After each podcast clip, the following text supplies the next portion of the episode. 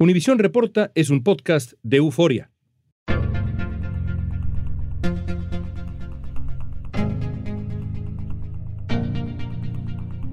Amigos, ¿cómo están? Es un gusto estar con ustedes una vez más en Univisión Reporta. Gracias por acompañarnos. Durante varios meses parecía que la oposición en México estaba perdida, la verdad, rumbo a la elección presidencial de 2024.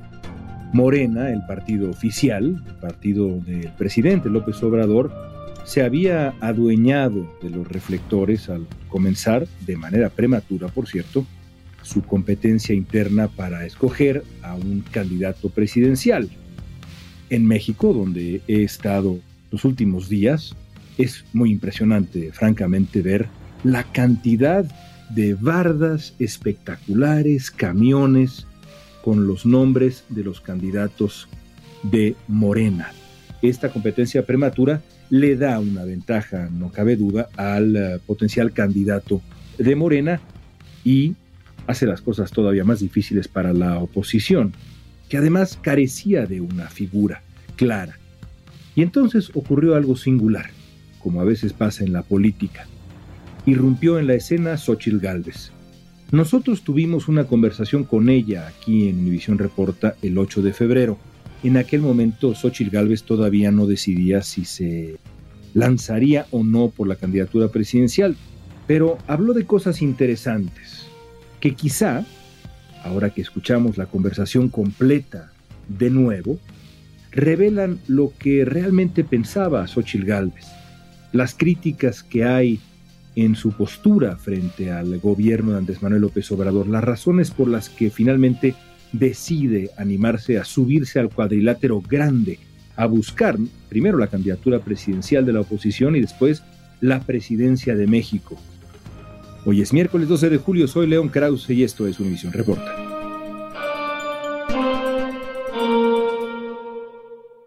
Xochitl Gálvez es senadora de México desde 2018. Antes desempeñó cargos directivos en instituciones como la Comisión Nacional para el Desarrollo de los Pueblos Indígenas, el Instituto Mexicano de Edificios Inteligentes y el Consejo Nacional del Agua. Además, trabaja a favor de los derechos y desarrollo del pueblo indígena. Xochitl, a mí me parece importante comenzar con esta pregunta, que es una pregunta original. No que sea una buena pregunta, sino que está relacionada con su origen. ¿Dónde nació? ¿Cómo fue su infancia, Xochitl? Bueno, yo nací en Tepatepec, Hidalgo, que está ubicado en la región indígena del Valle del Mezquital, una zona muy marginada, muy árida.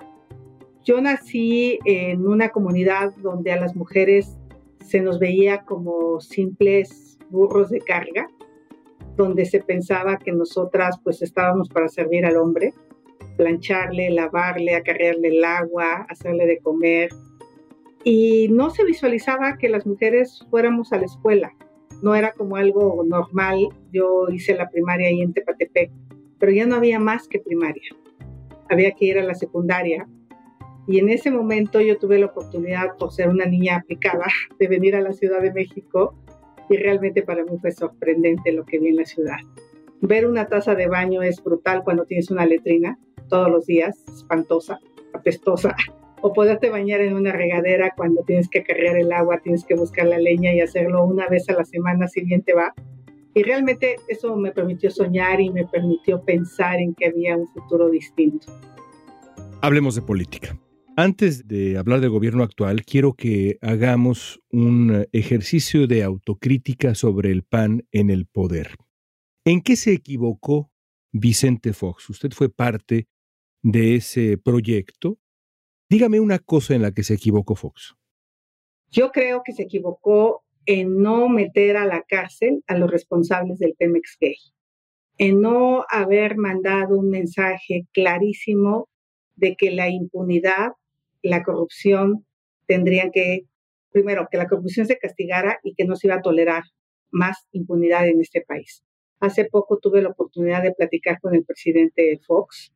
Yo no milito en el PAN, yo llegué al gabinete de Fox por los cazadores de talento, por los headhunters famosos. Y me costaba mucho trabajo aceptar esta invitación porque la visión que yo tenía de los políticos en Hidalgo, un prismo pues, caciquil, un prismo difícil, pues no era nada buena. Entonces, cuando él me invitaba a ir a política, yo decía, es desprestigiarte gratis entrando a la política. Y en ese momento ya era empresaria, tenía una fundación que trabajaba yo en 10 estados de la República con niños y mujeres indígenas que sufrían desnutrición con mis recursos personales. No tenía dinero público, lo hacía porque me ha ido muy bien en los negocios como ingeniera. Y cuando me invita al gabinete, pues yo me costaba trabajo, acepto finalmente y justo lo platicamos hace poco de por qué no los había metido a la cárcel. Y él me decía pues que había dos maneras, una ver hacia adelante o ver hacia atrás. Yo creo que se pudo haber visto hacia adelante, pero castigando y mandando un mensaje, porque la corrupción siguió. Desafortunadamente es algo que para mí es lo que pudrió este país. La corrupción la pudrió en sus entrañas y no salimos de ese gran problema. Ahí se equivoca Fox. ¿Hizo bien Felipe Calderón en comenzar ese combate frontal contra el crimen organizado? Yo creo que era necesario combatir el crimen organizado, pero me parece que fue un poco abrupto. Me parece que fue más un tema de mandar un mensaje cuando no habías hecho un análisis detallado de los carteles de la droga, de cómo estaban sus operaciones financieras. A mí me parece que era necesario, pero sí hizo de una manera abrupta y quizá los resultados no fueron los esperados. ¿Le ha sorprendido lo que ha ocurrido con Genaro García Luna? No me sorprende. Me parece que los carteles de la droga y la política durante muchos años han estado entrelazadas. Si no es por el lado de directamente recibir dinero del narcotráfico, que en este caso he señalado, pues los negocios, los que pueden estar involucrados de manera conjunta o simplemente la omisión en la que muchos políticos caen. Yo cuando fui jefa delegacional, pues le mandaba al ejército todos los puntos de venta de droga. Yo los tenía perfectamente identificados como delegada porque los habitantes me lo decían en los miércoles ciudadanos, aquí hay una narcotiendita, aquí se dio, y pues me impresionaba que ellos no lo tuvieran. Entonces yo más bien creo que hay ahí acuerdos de no agresión mutua, pero la información se tiene. Entonces, no, no me sorprende. En México, más de 23 millones de personas se identifican como indígenas, esto de acuerdo con el Instituto Nacional de Estadística y Geografía, es decir, casi el 20% de la población mexicana. Aunque López Obrador afirmó que ha dado prioridad a esta población, según reportes de la Secretaría de Hacienda, el presupuesto del Instituto Nacional de los Pueblos Indígenas no se ha usado en su totalidad y los indígenas siguen reclamando serias carencias. Hablemos del gobierno actual, Xochitl. ¿Cómo calificaría la labor del gobierno actual en función de los pueblos indígenas en México? ¿Qué tanto ha hecho o dejado de hacer el gobierno de Andrés Manuel López Obrador? Este es un tema que es fundamental en su vida, en la vida de usted, en su proyecto como profesional y también en su vida política. ¿Cómo calificaría lo que ha hecho o dejado de hacer López Obrador?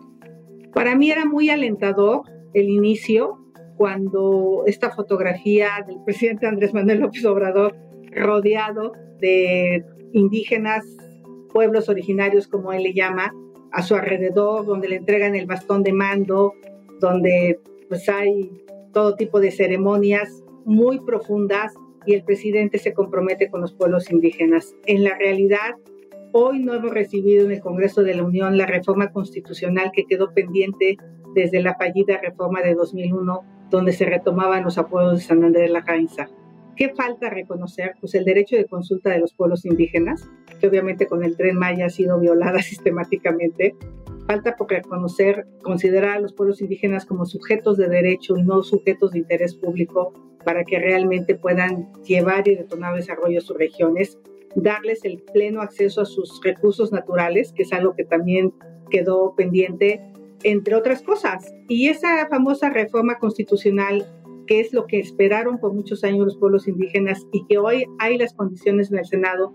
Yo soy la presidenta de la Comisión de Asuntos Indígenas y podríamos aportar los votos del PAN, del PRI, del PRD y de Morena y podría sacarse una reforma constitucional por unanimidad. No llega. ¿Y por qué no? Pues no llega, porque el presidente no la manda. ¿Por qué no? Porque no está convencido de los temas, porque no es una prioridad para él. Él piensa que es suficiente enviar dinero y que con eso está atendiendo de manera integral a los pueblos indígenas. Pero entonces lo que ocurre es que al presidente de México, digamos, no le convence la manera como se gastaría hipotéticamente ese dinero y de ahí su reparo. Ese es el problema. ¿Qué se va a hacer con ese presupuesto? A él lo que le convence es entregarle en efectivo a las personas el dinero. Él lo ve más como un tema de caridad cristiana que como un tema de desarrollo económico. ¿No es clientelar eso? Eso es clientelar, por supuesto. Eso que tanto se criticó del PRI, yo te puedo decir que durante mi administración se impulsaron proyectos turísticos, pregúntale a los migrantes de Ixmiquilpan, el Tepate, el Tepe, el Dios Padre, el Maguey Blanco, el Alberto, que hoy son proyectos que reciben a cientos de turistas al año y que están en manos de las comunidades indígenas. Ese es el gran debate que yo tengo con el presidente, porque en la Feria del Libro de Guadalajara yo hice un comentario diciendo que además de los apoyos sociales era necesario las competencias laborales, las habilidades, el invertir en la generación de empleos. Esos empleos que van buscando los compañeros ñañús hacia Estados Unidos, pues los deberíamos seguir generando en nuestras regiones indígenas. El Fondo de Infraestructura Indígena llegó a tener 12 mil millones de pesos. Hoy no llega ni a los 200 millones de pesos. Al volver veremos las posibles estrategias de la oposición en las elecciones del 2024.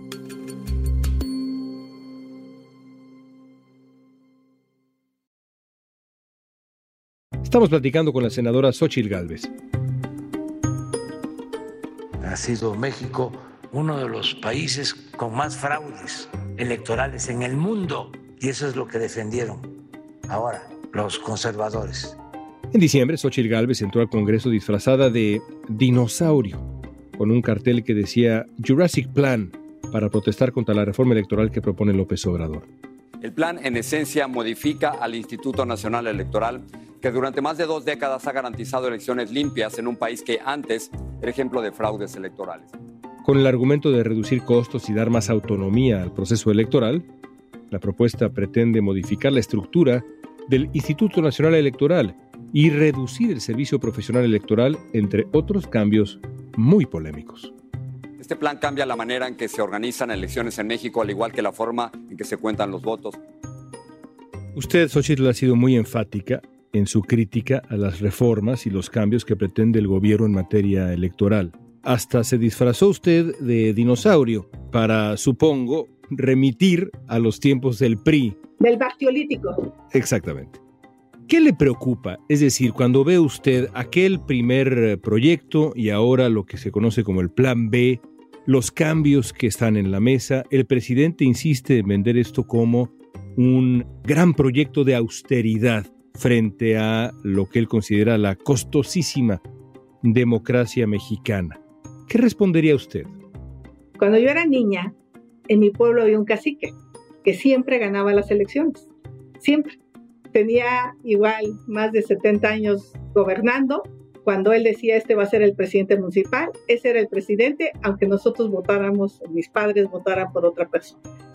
Y un día descubrí, andaba yo allá caminando por el Meche, temprano durante la elección, que estaban rellenando las urnas. Yo vi ahí cómo estaban tachando los votos, tendría yo 9, 10 años de edad, me impresionó me impresionó porque dije, entonces, ¿para qué va a haber elección si ya están llenas las boletas?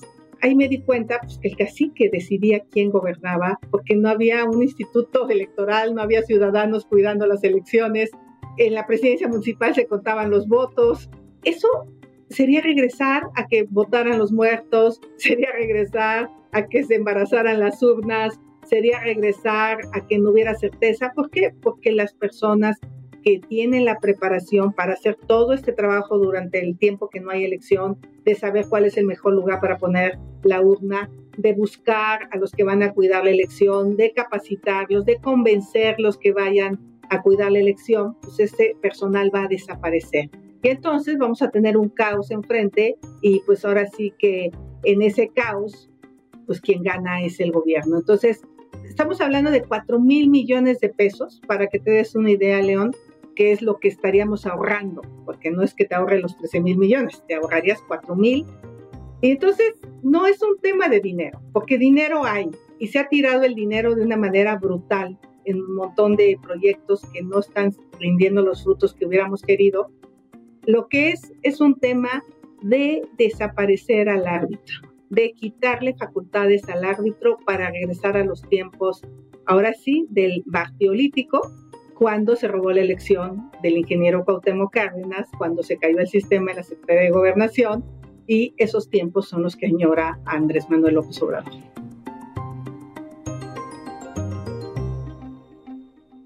Hablemos de los años por venir. Se dice mucho que la oposición en México no encuentra rumbo, no encuentra voz.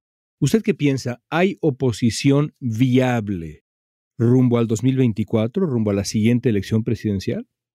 Mira, lo que le está pasando al país es lo que le pasó al metro de manera silenciosa durante 25 años.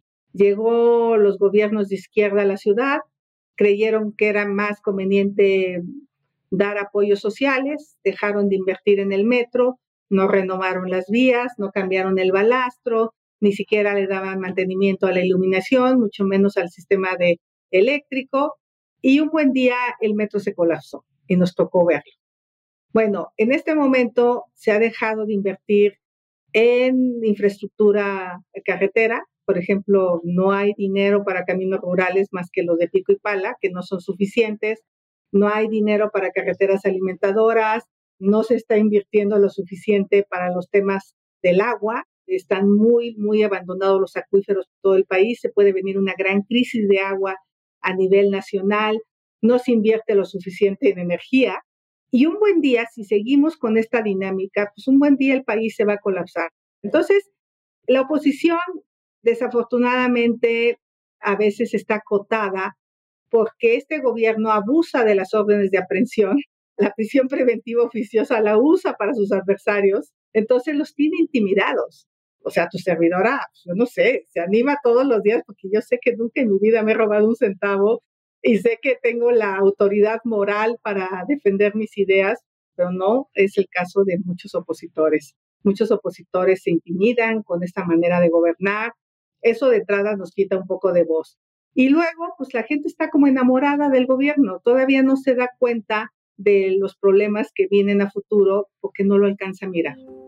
Ahora, lo cierto es que cada una de esas oposiciones, más allá de si son honestas o deshonestas, corruptas o no corruptas, lo cierto es que cada una de esas piezas tiene un número de votos. Y son varias piezas en la oposición. ¿Se puede ganar con oposición dividida o tiene que haber un candidato o candidata de unidad en el 24 Xochitl? Tiene que haber un candidato o candidata de unidad, por supuesto. No se puede ganar con una oposición dividida. Pero yo creo que más que pensar quién es ese candidato o candidata, creo que la pregunta es para qué queremos ganar. Y la respuesta tiene que ser, pues, qué clase de país queremos construir. Yo hubiera querido que el presidente López Obrador le hubiera ido mejor, porque al final de cuentas es por el bien de nuestro país. Yo no celebro que le esté yendo mal, no me da gusto que le vaya mal, porque le va mal a millones de mexicanos. Hay muchas cosas que están mal planteadas y creo que esta posibilidad de construir un proyecto, a mí sí me parece que los gobiernos del pasado no enfrentaron con decisión la corrupción, no enfrentaron la desigualdad como se tenía que enfrentar. Por lo tanto, nosotros tenemos que decirle a la gente, qué vamos a hacer para que realmente nuestro país sea un país más justo para todos, donde realmente se termine la impunidad. Y el tema de la inseguridad es el gran tema.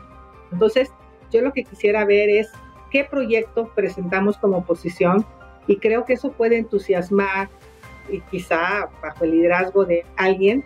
Yo en mi caso he dicho claramente que tengo un proyecto para la ciudad, una ciudad vanguardista, una ciudad, o sea, yo sí visualizo una ciudad inteligente, una ciudad con empleos de mentefactura y no solo de manufactura, con inteligencia artificial, robótica, movilidad de primer mundo. O sea, yo sí no me conformo porque sé que lo podemos lograr, hay talento en México. En esta conversación es la primera vez que la escucho referirse a la Ciudad de México. Sin embargo, hemos hablado mucho del país ¿A usted no le gustaría ser esa candidata de unidad a la presidencia de México en el 2024? ¿No le interesa la presidencia, Xochitl? La verdad de las cosas, no me veo ahí. No lo he pensado nunca en mi vida. Me pasó cuando Fox, él me invitaba a ser secretaria de Desarrollo Social. Yo pensaba que los políticos que llegaban ahí eran gente pues, con un pedigrí altísimo, gente muy estudiada, con un conocimiento tremendo del país. Lo he escuchado en algunas ocasiones en comentaristas y mentalmente no lo he pensado como una posibilidad. Sí lo he pensado en la ciudad, porque tengo muchos años estudiando la ciudad. Como que soy una mujer que le gusta tener, ahora sí que los pelos de la burra en la mano. O sea, la ciudad me veo y me veo claramente. En el país no me lo he planteado de una manera por demás, así en mi mente, no, no, no lo he planteado. ¿Y quién le gusta entonces? Porque se acaba el tiempo y eso es lo que pasa de pronto con la oposición en México, ¿no? Pasa el tiempo y no hay nombres. Hay ideas, proyectos, pero no hay nombres. ¿Hay alguien que le guste hoy? ¿A usted le gusta alguien para encabezar esa boleta de la oposición? ¿Usted aspiraría, le gustaría la Ciudad de México? Bien, en esa boleta, hasta arriba, ¿hay algún nombre que le gustaría? Hoy por hoy no veo un nombre contundente y claro para ser franca pero me gusta que levanten la mano muchos y que empecemos a ver sus propuestas y sobre todo, pues el conecte que se tiene que tener con lo que Andrés Manuel le llama el pueblo. O sea, yo sí creo que, pues yo ahí crecí, ahí nací. O sea, a mí nadie me regaló nada. Yo llegué a vivir en Iztapalapa, un cuarto de azotea, y desde ahí me construí el hecho de ser ingeniera. Conozco ese México profundo del que hablaba Benítez en sus libros, o sea, ese México que le ha dado su apoyo al presidente y creo que ese candidato que salga tiene que conectar con ese México profundo, si no, difícilmente podemos hablar de tener éxito en la política. En esa batalla por la Ciudad de México, necesariamente habrá que trazar contrastes, no solamente con el candidato o la candidata que tenga usted enfrente, representante de Morena, sino con el proyecto que termina. Dígame una diferencia central entre usted y Claudia Sheinbaum. Soy una ingeniera experta en mantenimiento y esta ciudad lo que necesita es mantenimiento, se está cayendo a pedazos. Soy una ingeniera práctica. Sé lo que cuesta ganarse el dinero, soy empresaria hace 30 años y una de mis empresas tiene que ver con el mantenimiento y los políticos les cuesta mucho trabajo el tema del mantenimiento. Pareciera que siempre están inventando cosas nuevas cuando de lo que se trata es de mantener lo que se tiene e ir construyendo cosas nuevas poco a poco. Creo que hace falta una mente ingenieril en este caso. En diciembre, el presidente Andrés Manuel López Obrador aseguró que la senadora Galvez tenía la intención de eliminar programas sociales si conseguía un cargo en el gobierno. Galvez declaró que la acusación era falsa y acudió a instancias legales para exigir su derecho de réplica en la conferencia de prensa diaria del presidente. Hasta ahora, López Obrador no ha accedido. Y por último, usted ha pedido derecho de réplica al presidente de México, quiere ir a la conferencia de prensa de las mañanas y ahí tener un diálogo con el presidente de México cara a cara. Ya veremos finalmente si ocurre o no, pero ¿qué le diría a usted, Andrés Manuel López Obrador, si lo tuviera frente a frente? Primero sería muy respetuosa con él. Yo a Andrés Manuel lo recibí en mi tierra cuando era candidato a la presidencia y Vicente Fox era presidente y no tuve problema de recibirlo porque en mi pueblo los usos y costumbres son distintos a los de la ciudad. Así es que él me conoce, me conoce de primera mano. Él intentó invitarme a su gobierno, a ser parte de ese gobierno en su momento. Me mandó a su hijo a mi casa y la propia Claudia no acepté incluirme en el proyecto porque yo tengo una visión distinta del país. Entonces creo que eso hay un antecedente de que nos conocemos. Lo que yo le diría en primer lugar es que yo nunca propuse eliminar el apoyo de adultos mayores, ¿no? Pues primero, poder aclararle a la gente que el presidente mintió. Y segundo, darle algunas propuestas de cómo pienso yo que se puede reducir el tema de la pobreza, además de los programas sociales. Yo no veo a la gente dependiendo de un programa social el resto de su vida. Mi abuelo decía que el primer acto de dignidad de un ser humano es ganar su comida trabajando. Y creo que cuando tú no lo logras, te van arrancando sin que te des cuenta poco a poco tu dignidad. Entonces sí me parece justo que la gente, además del programa social, tenga la posibilidad de tener un empleo. Eso es lo que yo le diría más o menos en la mañana. Xochitl, gracias por su tiempo. Gracias.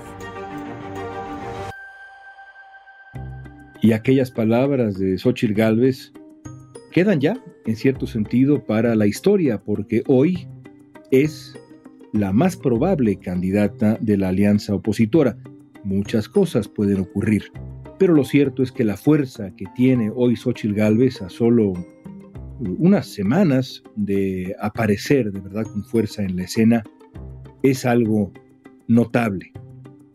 Prueba de ello, quizá también la manera como el presidente López Obrador se refiere a la señora Galvez, a la senadora Galvez, de manera insistente.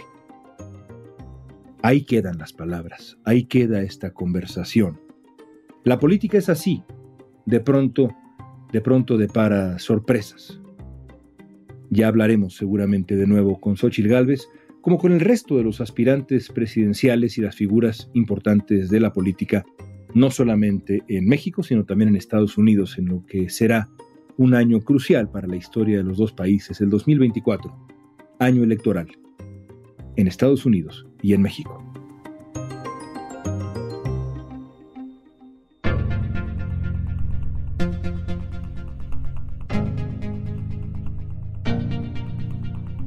Escuchaste Univisión Reporta.